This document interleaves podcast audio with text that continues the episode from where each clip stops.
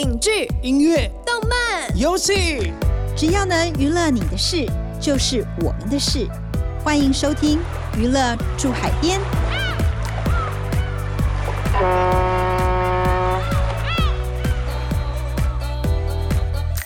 大家好，欢迎收听由静好听与静周刊共同制作播出的节目《娱乐住海边》。我是静周刊娱乐产业组记者向一斐。我是对记者咄咄逼人、讲话又经常失态的灭绝师太。上一集，一菲和我们分享了《亲爱的房客》故事是如何的发展及推进的手法。这一集，我想请一菲来跟大家揭露一下里头的演员是如何演绎这些角色的呢？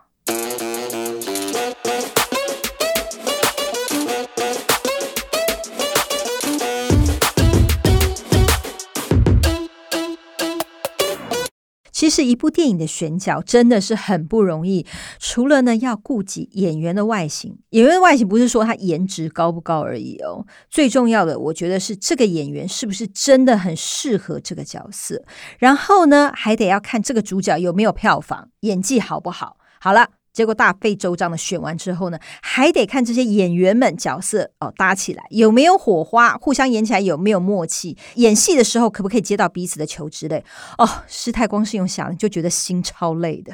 呃，对，其实师太讲的还蛮对的，就是电影中的演员其实就是引领观众进到这个剧情的一个关键。那他是不是演出有说服力？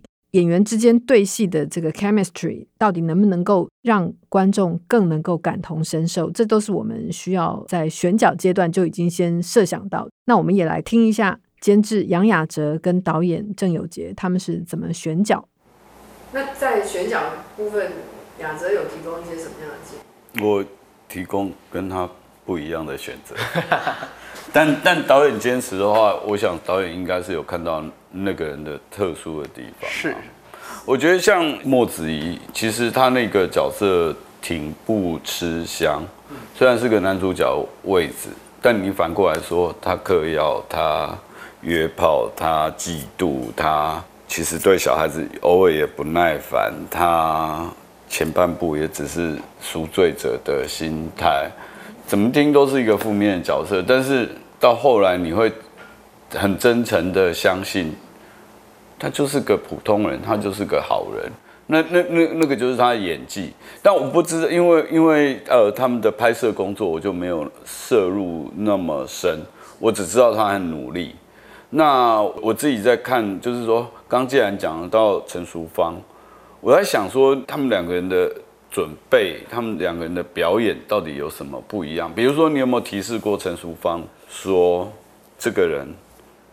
害死你儿子，嗯嗯，你要带着一种怨毒、怨恨，好了，嗯，要一一直跟他住在同一个屋檐下，嗯，我不知道你有没有这个提示，因为你仔细想，这两个人都极其恐怖。如果放在我们的正常生活里面，这个女人她觉得他儿子是我的房客害死的，他也知道他们两个人不太正常，但他为什么要留他在身边？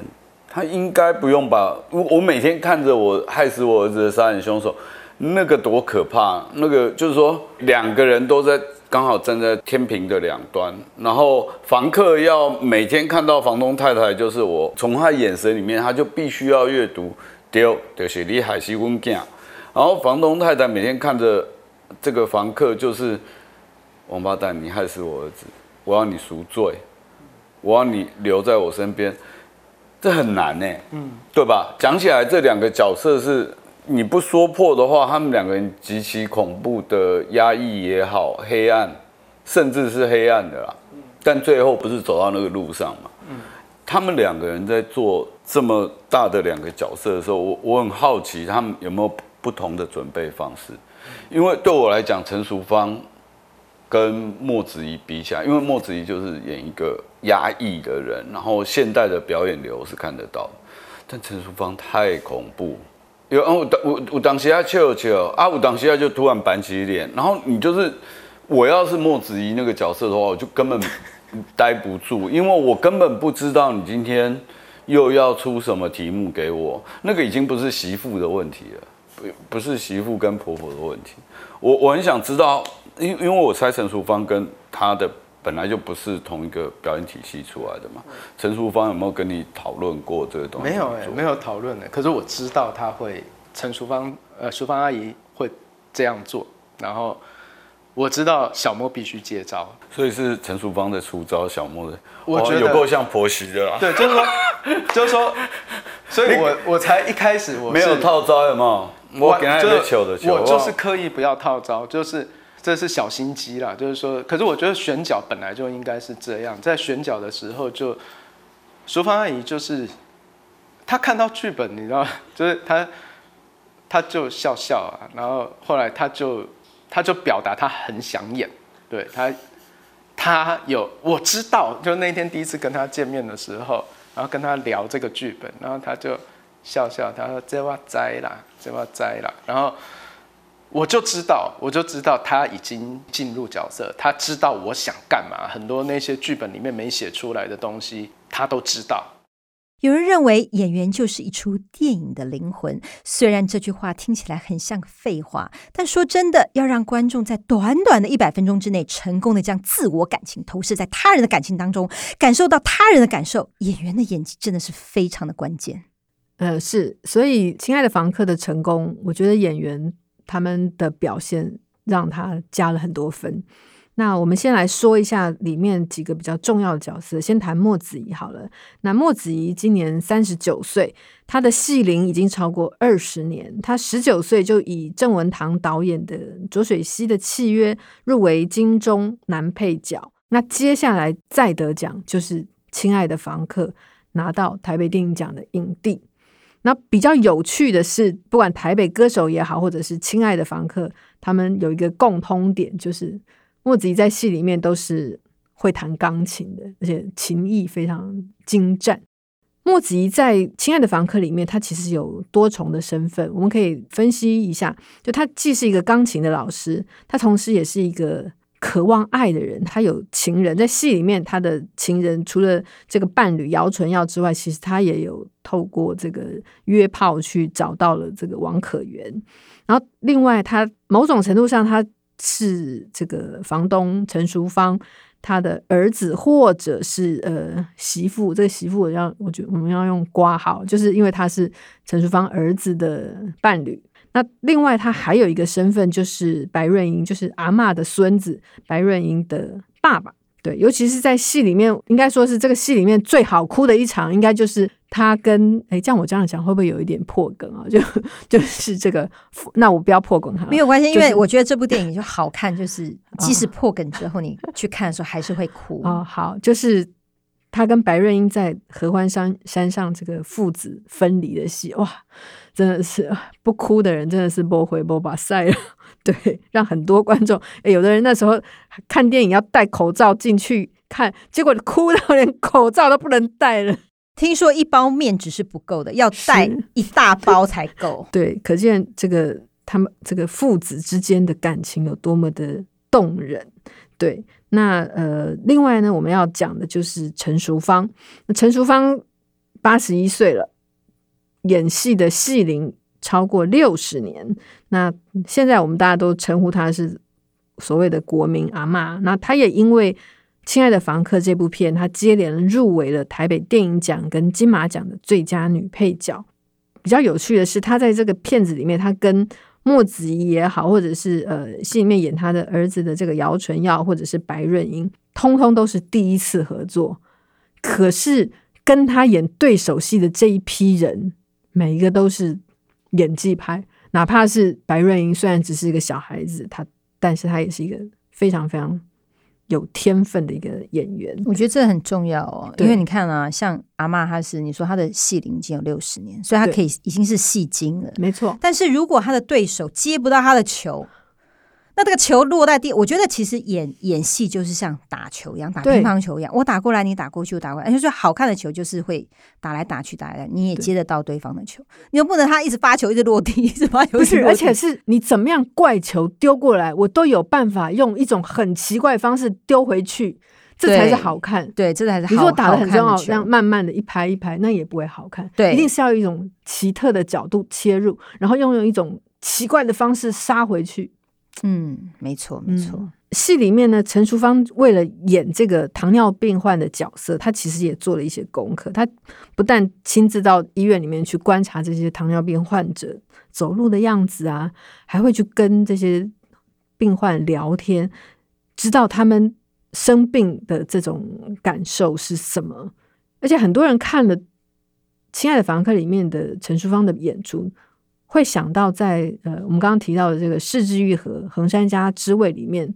的这个树木希林，哦，树木希林也是一个戏精，没错，没错，对，因为他们在电影里面演出的角色都是失去儿子的妈妈，这种面对最痛的失去爱子的这样的伤痛，他们却得面对害死儿子的凶手，对，因为在《亲爱的房客》里面，莫子怡其实某种程度上等于是间接的造成陈淑芳儿子的死。所以他看到了莫子仪，他当然会有一种非常复杂的情绪，因为同时莫子仪又是代替儿子来照顾他的人。哦，那是感情是超复杂的。对，所以我觉得这个角色真的是设计的非常好，很难演呢。我觉得那个这个层次真的太深了，太深了。是他必须依赖他，但是他某种程度上他又非常的怨恨，就是如果不是你，我今天儿子还好好的活着。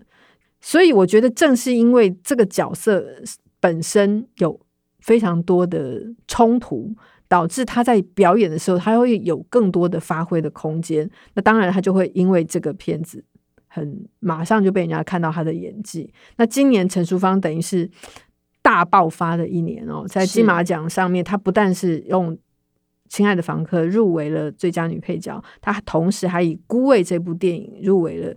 最佳女主角是，还有电影歌曲，对，他真是个唱作俱佳，超跨界，超跨界，横杠到最高点。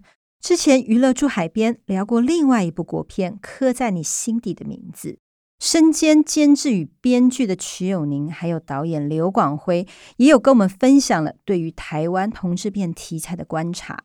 这一部《亲爱的房客》也是一部同志题材的电影。那我们来听听看郑有杰和杨雅喆是如何来看待台湾同志题材的电影市场。这几年因为婚姻平权的问题，一直讨论，一直讨论。然后我一二年做女朋友、男朋友，里面有一部分的。同志情节，然后到了二零二零年，也其实也不过八年了。呃，你看这几年有关于 BL 或者是同志的那个东西，在台湾的社交圈里面，这个就是说你的朋友如果是 gay 怎么样呢？其实已经变得非常模糊，因为平权的关系，所以同志片已经不会被框在一个同志片的印象里面，而是而而这个这个片子，我们就会把它定义成说哦。今年最有爱的电影，最温暖的，那可能是这样子的关系。那我我自己觉得，在海外的销售，明眼人其实一看预告就是两个男的谈恋爱之后，为对方的未来的孩子做铺垫这样子。那我觉得，其实所谓的同志片，或者说有牵涉到同志情节的，以后会在。主流的电影里面，慢慢的变得界限模糊。大家看到的可能，哎哦，他们两个异性恋男女谈恋爱，可能女生后来分手啊，爱上另外一个女的。这个这个情节，其实就是大对于大家来说，这些东西不会再变成一个爆梗，而而就是一个日常，有点像异性恋男女分手了，我是女生，我找另外一个男生继续我的感情。当这个东西界限变模糊的时候，片子就就会好卖。因为他就没有分异性恋跟同性恋的族群，而而是在比较谁在写爱这件事情写得深刻、写得复杂、写得优美这样子。是啊，我觉得也许如果说真的有一天，就是说我们不再去用一个同志片去这样子的框架去框住一部电影的时候，我觉得那个可能真的我们就已经真正的某种程度算是真正的平权。听到郑有杰导演这么说，真的是觉得非常感人呐、啊！师太赶紧来试了一下。从杨雅哲跟郑有杰的这个个人风格，还有他们的社会关怀来看，我们会发现他创作亲爱的房客其实是其来有自，我们不妨从两个人的过去创作背景来稍微回顾一下。像杨雅哲，其实早在二零零二年他的电视单元剧《违章天堂》，或者是二零零八年的这个《不爱练习曲》里面，就一直在谈到关于。整个台湾社会现象的事情，《违章天堂》里面，他讲的是一个这个渔村的老妇人，她买了灵骨塔，结果这灵骨塔会被拆掉，所以他就到台北去抗议，然后也见识到了各种抗议的人群啊，政客的这个嘴脸。那这些在电影或者是平常生活，我们都可以看得到他对于这个社会政治议题的关注。那另外，我们来看郑有杰，郑有杰，我自己觉得郑有杰虽然他的电影。拍的并不多，可是他持续在探讨的一个主题就是认同，还有疏离。我觉得这跟郑有杰个人的背景可能有关系，因为他是在日本出生长大，嗯、然后后来回台湾念书，所以小时候他的妈妈总是把他打扮成像日本的孩子一样，然后去上学。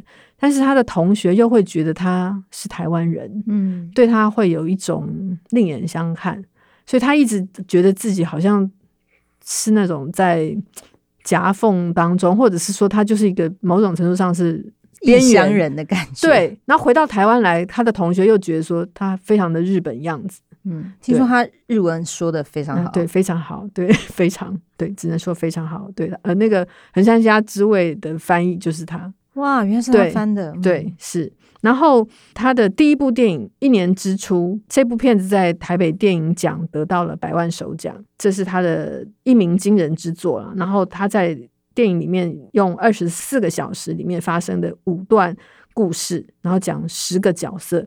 那这十个角色里面，其中也包含了这种所谓太北孤军后裔。你就可以知道说，他其实一直在探讨这种社会边缘人认同啊什么的。然后另外他还有一部电影叫做《杨洋》，是张荣荣演出的。那这个片子是呃二零零九年，距离今年已经十一年前。张荣荣在戏里面就是跟他真实的身份一样，他就是演一个台发混血儿。对，那他本来是一个田径队的选手，那后来变成了这个艺人。那不管说他。做任何的事情，就是因为他的这个外表台发混血，他有一个像外国的小孩的这样的一个漂亮的脸孔。那当初他在做田径选手的时候，人家会觉得说你你的这个样子好像跟人家就不一样。可是他后来改行当艺人，他的这个本来是可能某种程度的障碍，变成这个优势优势。对，所以我觉得郑有杰他一直在在。探讨这个东西。那后来，二零一五年，呃，《太阳的孩子》他跟乐嘎苏米合导的这个电影，讲的呢就是台湾东部原住民的故事。有一个女孩子，她本来离开故乡到都市工作，那可是因为父亲生病，所以她必须要回到家乡。结果来到了家乡，她才看到她的家乡其实面临了很多问题，包括财团要开发，为了观光的目的。可能很多田园啊、道路必须要整个拆除，或者是说要铲平这个田地，然后原来最宝贵的这个田，瞬间就会变成可能，也许变成观光饭店啊什么的。所以他们在拍这个电影的时候，其实就有很，我觉得是因为看到了台湾东部发展的这样的一个状况，而决定。拍出这个电影来讲台湾面临的一些问题状况，那这些东西你都可以清楚的看出来。不管杨雅哲也好，或者是郑有杰也好，他们其实一直在关心这个东西。然后，亲爱的房客，那更是他讲到的就是同婚的问题。那刚好台湾前两年同婚通过了，这个电影的出现，某种程度上它也是呼应了台湾整个社会形态的这个发展演变。听一菲这样说，师太就放心许多。师太仿佛看见国片市场正在发光发热，相信未来会有更多关怀台湾这片土地的题材被开发、被写成故事、被拍出来。哦，想到这里，师太就充满了《鬼灭之刃》全集中呼吸的活力呢！哈哈哈。感谢听众收听，也请持续锁定由静好听与静周刊共同制作播出的《娱乐住海边》，我们下次见。想听爱听。就在静好听。